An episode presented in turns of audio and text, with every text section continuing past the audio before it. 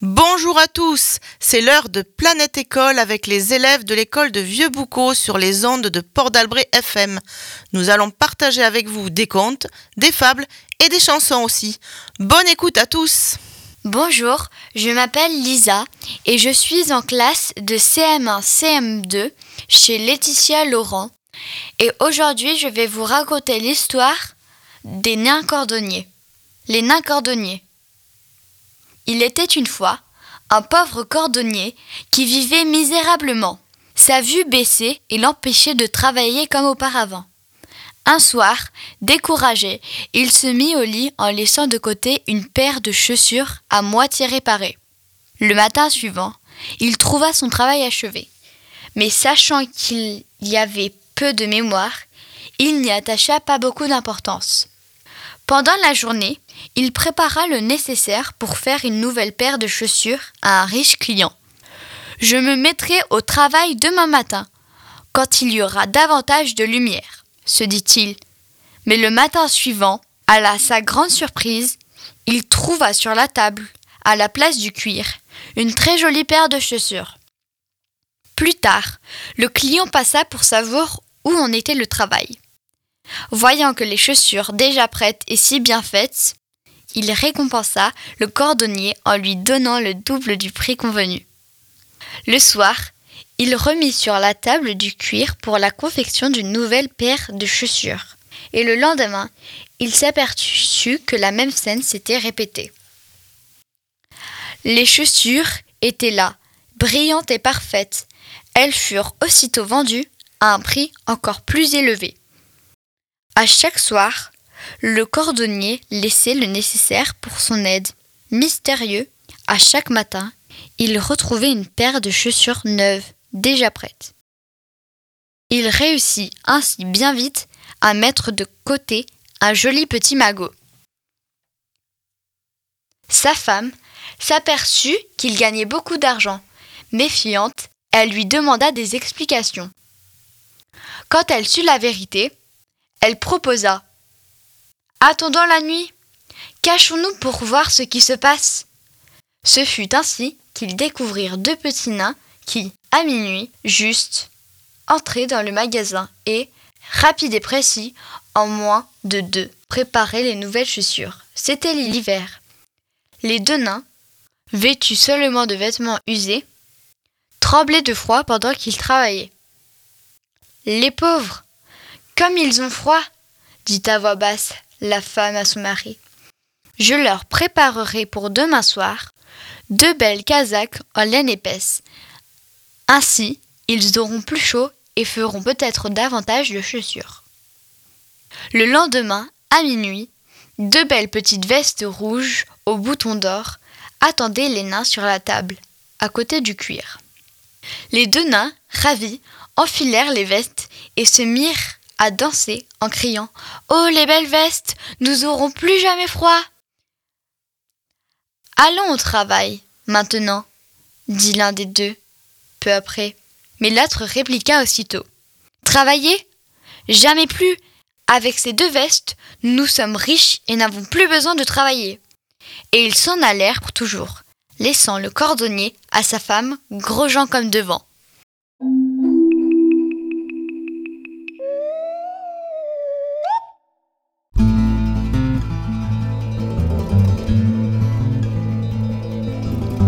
Il était une fois un petit garçon qui aimait bien se promener à la campagne. Et un bel après-midi, il est allé se promener du côté des marécages, là où les sols pleurent sur la terre et l'air est tout mouillé. Et la mousse qui descend des cyprès ressemble à un monstre à l'œil maussade. Juste à l'endroit où vivent les grenouilles. petit garçon il s'assoit sur un tronc d'arbre et il écoute les grenouilles.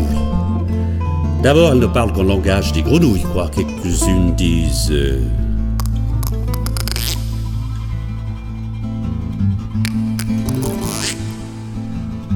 et d'autres disent. Euh,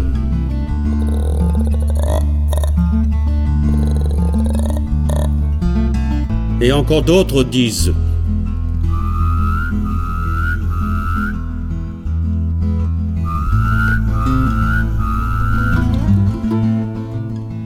Et parfois, il y, a- des grenouilles qui font même...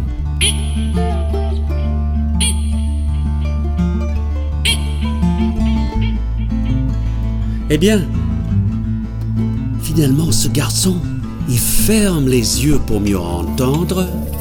Il écoute encore les grenouilles.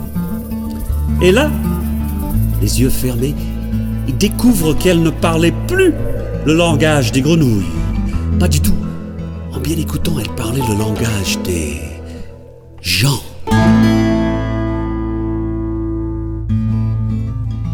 Il y a une grenouille qui fait...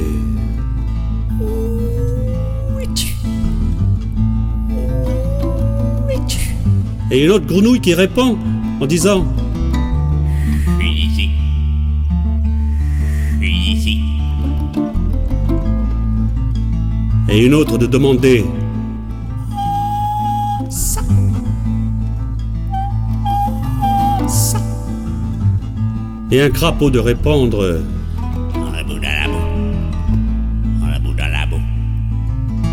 la boue, dans la boue.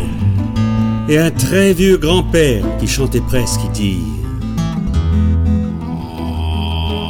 Enlève-le.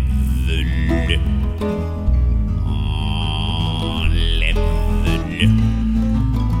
Et une toute petite grenouille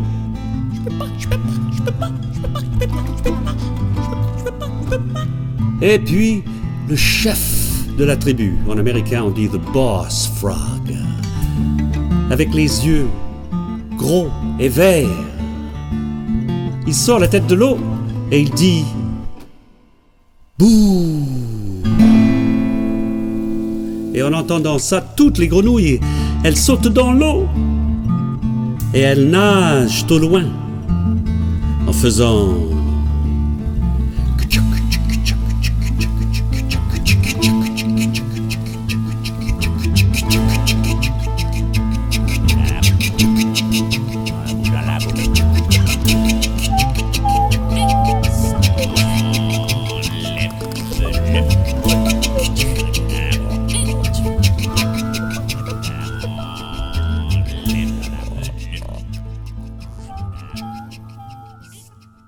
Je vais vous raconter l'histoire de la grenouille et le bœuf.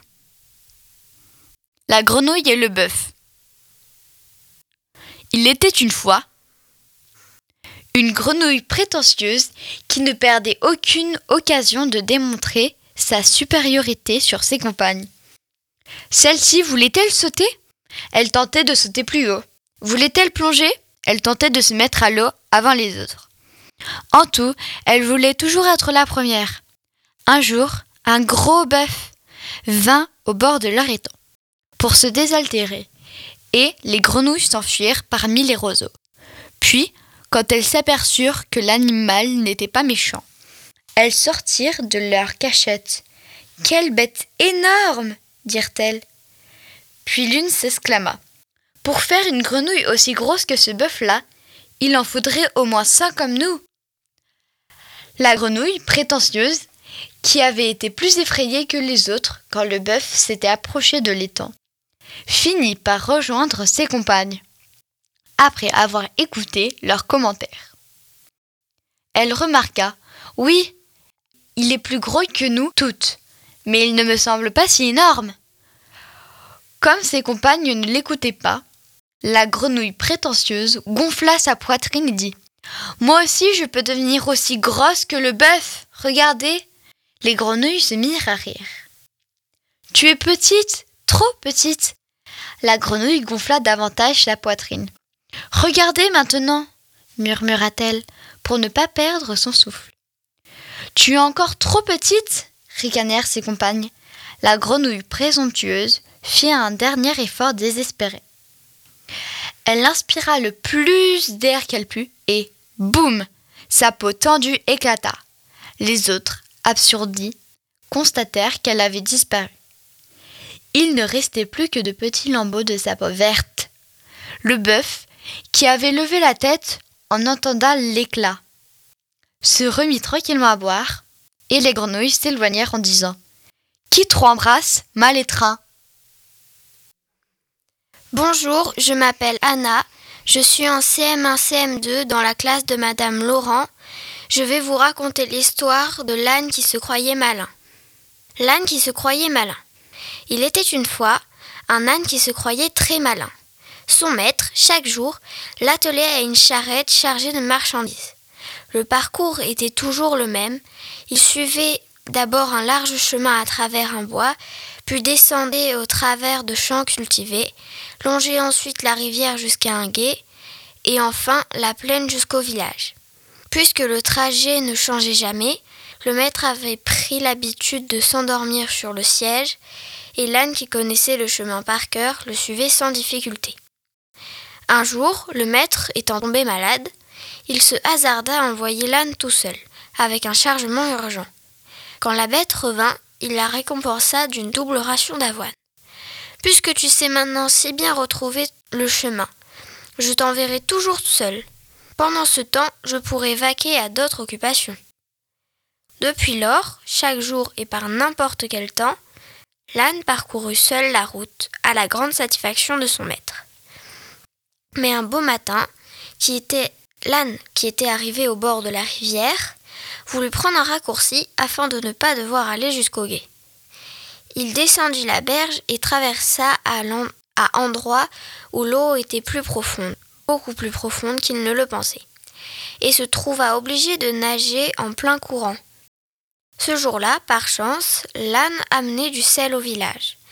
Le chargement détrempé fondit en partie, ce qui allégea la charge. L'âne n'eut ainsi guère de difficulté pour rejoindre l'autre rive. Comme je suis malin, se dit-il. Heureux, j'ai trouvé un raccourci. Le jour suivant, le maître remplit le char d'éponge et l'âne se mit en chemin, comme d'habitude. Quand il parvint à la rivière, il décida de prendre son raccourci, comme le jour précédent. Mais les éponges s'étant imprégnées d'eau, la charge fut plus lourde et la bête ne réussit pas à nager dans le courant. C'est ainsi que l'âne se croyait malin disparut dans la rivière avec tout son chargement.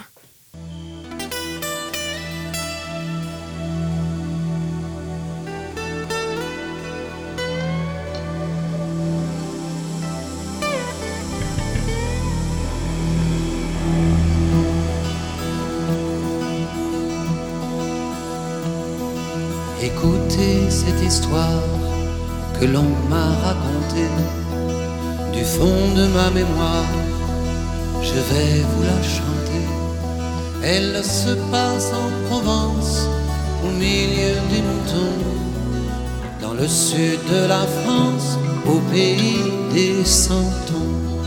Dans le sud de la France, au pays des santons. Quand il vint au domaine, il y avait un beau troupeau.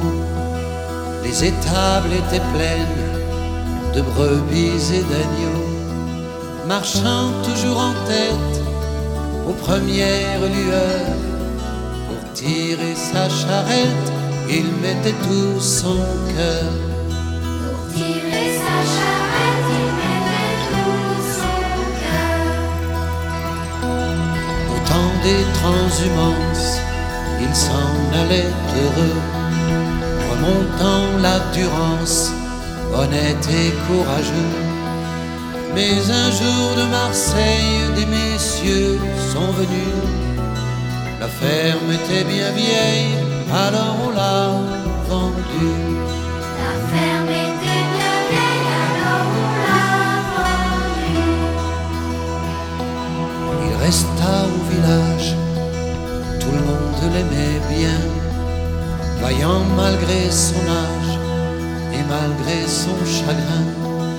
Image d'évangile, vivant d'humilité, il se rendait utile auprès du cantonnier.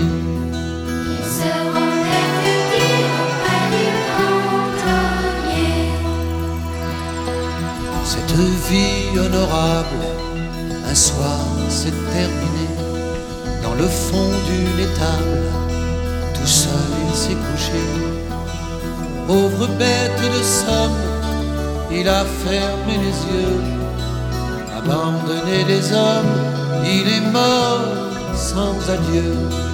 Abandonné des hommes, il est mort sans adieu. La la la la la. La la la la la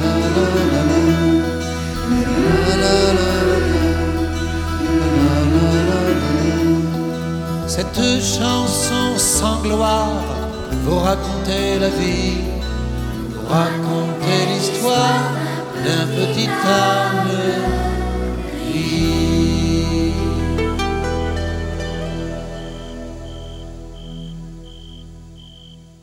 Je vais vous raconter l'histoire de la cigale et la fourmi. La cigale et la fourmi. Il était une fois une cigale joyeuse qui, durant l'été, préférait chanter du matin au soir, perchée sur une branche. Au-dessous d'elle, allaient et venaient des fourmis occupées à transporter des grains de blé. Interrompant son chant, la cigale s'adressa aux travailleuses. Mais pourquoi vous fatiguez-vous tant? Venez ici vous protéger du soleil et nous pourrons chanter ensemble. Mais les fourmis ne se laissèrent pas tenter et poursuivirent leur travail.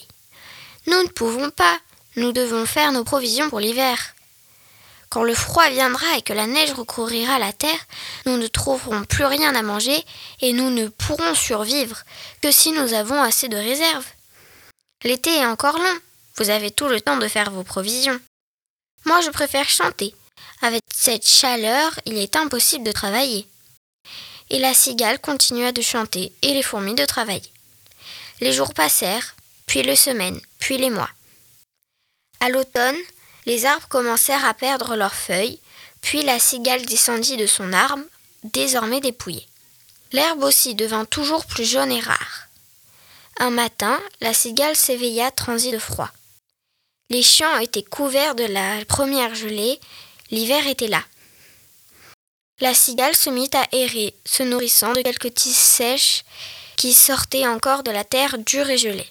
La neige arriva, et la cigale ne trouva plus rien à manger. Affamée et grelottante de froid, elle pensait avec regret à la chaleur et au chant de l'été. Un soir, elle vit la lumière d'une demeure dans le lointain et, brassant la neige, s'en approcha. Ouvrez, ouvrez, s'il vous plaît, je meurs de faim. Donnez-moi quelque chose à manger. Qui est-ce? Qui est-ce qui frappe? C'est moi, la cigale. J'ai faim, j'ai froid et je suis sans abri. La cigale. Ah Je me souviens de toi. Qu'as-tu fait durant, durant tout l'été pendant que nous travaillions pour affronter l'hiver? Moi Je chantais et je remplissais de mon chant ciel et terre. Tu chantais, répliqua la fourmi. Eh bien, danse maintenant. Comme comme comme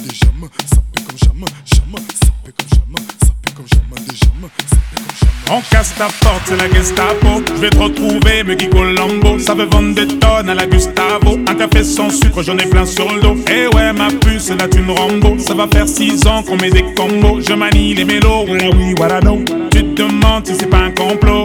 Oh les mains, oh les mains. Sauf les mecs, ça fait en bas les mains. Les mains. Ça roule façon Aladdin. Oh les mains, les mains. Sauf les mecs, ça fait en bas les mains. Les mains. Ça roule façon Aladdin. Passe avant minuit. Je vais te faire vivre un dream.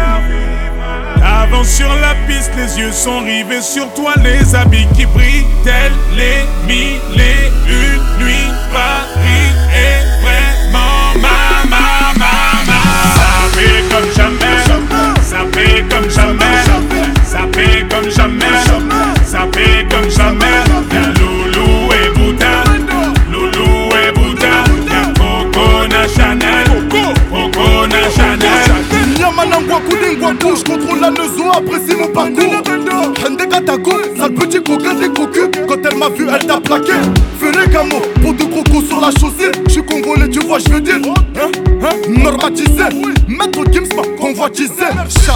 Delta localisé. L'embilasso focalisé. Sapé comme chacha, jamais. Dorénavant, je fais des jaloux. J'avoue, je vis que pour la victoire imbécile. La concurrence à ma vessie. Loubouzanon et Hermès. Lui vite ton sac, je veux la recette. Passe avant minuit. Je vais te faire vivre un dream. Avance sur la piste, les yeux sont rivés sur toi, les habits qui brillent, tels les mille et une nuits. Paris est vraiment ma, ma. Ça fait comme jamais, ça fait comme jamais, ça fait comme jamais, ça fait comme jamais.